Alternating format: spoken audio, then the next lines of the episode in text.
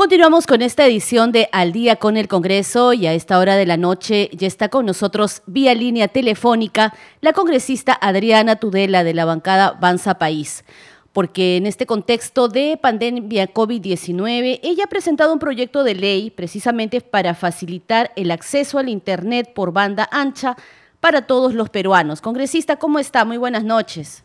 Muy buenas noches, Perla. Muchas gracias por la invitación. Sí, bueno, nosotros precisamente al hacer la presentación suya, bueno, le agradecemos ante todo estar con nosotros, decíamos que este proyecto de ley se presenta justo en este contexto de pandemia porque llega el COVID y hace que todos los peruanos nos sumemos a este tema de lo virtual, que requerimos estar pegados al Internet. Y bueno, ahí es cuando vienen los problemas, ¿no? Los problemas para la educación, para trabajar, porque ya el Internet está saturado. ¿En qué consiste su iniciativa legislativa y cuáles son los beneficios que va a dar para la población? Así es, Perla. En realidad la pandemia ha dejado al descubierto la enorme brecha de conectividad que tenemos en el país y justamente es ese problema el que busca atacar este proyecto de ley que he presentado hace unos días, que lo que busca es básicamente facilitar el procedimiento de instalación de fibra óptica, con la finalidad de que cada vez más hogares tengan acceso a Internet en el Perú.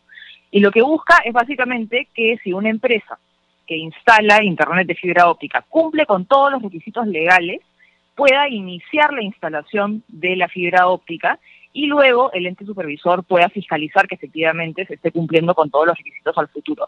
Pero la aprobación, digamos, el permiso que obtiene la empresa para poder iniciar la instalación es automática si que cumple con todos los requisitos. Entonces así generamos un incentivo a que haya mayor oferta y que haya más Internet para todos.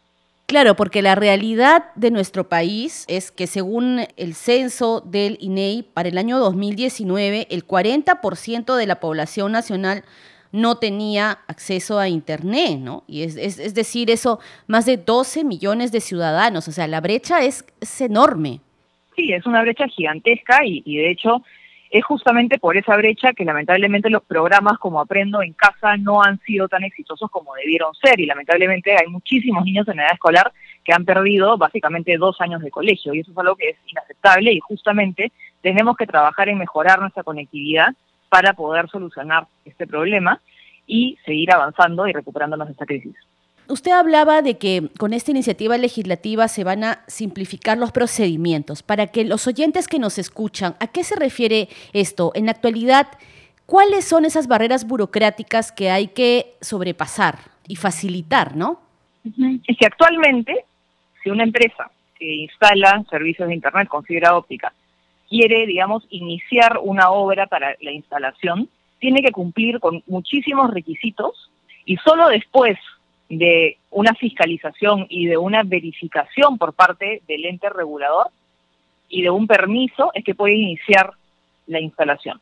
Y digamos, toma mucho tiempo poder iniciar el proceso de instalación. Y esta ley lo que busca es que haya una aprobación automática a través de un silencio positivo. Es decir, si la empresa cumple con todos sus requisitos, entonces se aprueba automáticamente el permiso y la empresa puede iniciar la instalación, lo cual no significa que no haya fiscalización posterior, ¿no? El ente regulador siempre puede fiscalizar de manera responsable que la empresa esté cumpliendo con todos los requisitos, pero así la empresa puede iniciar rápidamente la instalación y generar más acceso a Internet y en coordinación con los gobiernos o con las autoridades locales y regionales, como lo mencionaba usted, sobre todo en aquellas zonas lejanas, en aquellas zonas rurales, donde pues el acceso a Internet, sí, para nosotros en la capital, en ciudades, es, es pues a veces complicado el tema del Internet que ya está saturada. Imaginémonos en las zonas rurales, ¿no, congresista? Así es, así es. Y justamente eh, porque es más complicado en zonas rurales, tenemos que simplificar los procedimientos para que haya más oferta en zonas rurales. Y si es posible, eh, digamos, la instalación de fibra óptica en zonas rurales, en la sierra, en todo tipo de zonas en realidad, porque esto se ha realizado en otros países que tienen condiciones geográficas muy similares a las nuestras con mucho éxito. ¿no? Entonces, al final, de lo que se trata es de generar eh, las condiciones y los incentivos para que haya inversión privada en fibra óptica y que los permisos salgan de manera más fácil. Congresista, muy bien, congresista. Eh, suponemos que este proyecto de ley, bueno, va a seguir el procedimiento parlamentario normal, que es ir a la comisión, ¿no? A la comisión respectiva y luego, bueno, esperamos que llegue a, su debate hasta el pleno, ¿no? De momento, pues es de suma importancia, ¿no? Así es, este proyecto va a ser derivado a la Comisión de Transportes y Comunicaciones y va a ser en ese contexto en el cual seguramente espero tenga un dictamen positivo y pueda ser aprobado en el Pleno.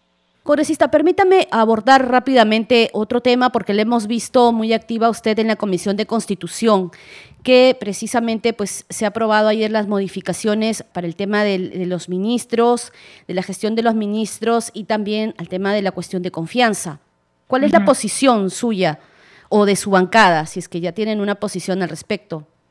Sí, bueno, nosotros estamos a favor de este dictamen que en realidad lo único que hace es eh, señalar lo que ya señala la Constitución, que hay ciertos requisitos que toda persona que quiera acceder a un cargo de confianza, como es el cargo de ministro de Estado, tienen que cumplir. Y entre esos requisitos está, por ejemplo, no haber sido inhabilitado judicialmente, no tener una sentencia condenatoria, digamos, requisitos básicos mínimos que deben cumplir personas que van a tener un cargo tan importante como el de ministro de Estado.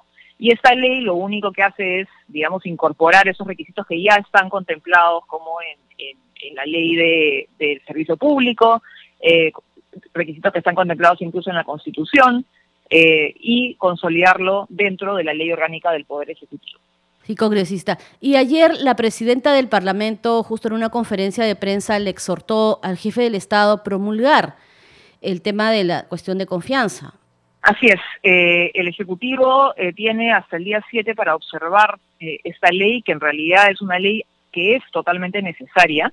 Lamentablemente, durante los últimos años se hizo una muy mala interpretación de la Constitución y se permitió que se haga cuestión de confianza respecto a asuntos que no le competían al Ejecutivo. Y lo que buscamos con esta ley es simplemente establecer lo que ya está señalado en la Constitución, que es que las reformas constitucionales son de competencia exclusiva del Congreso, por lo tanto, el Ejecutivo no puede hacer una cuestión de confianza respecto a una reforma constitucional.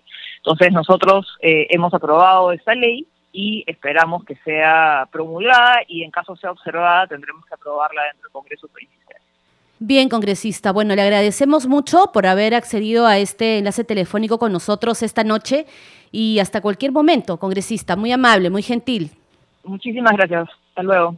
Gracias, congresista. Teníamos ahí a la congresista Adriana Tudela de la bancada Avanza País, que conversaba con nosotros esta noche. Vamos a irnos a una pausa y regresamos con más en Al día con el Congreso.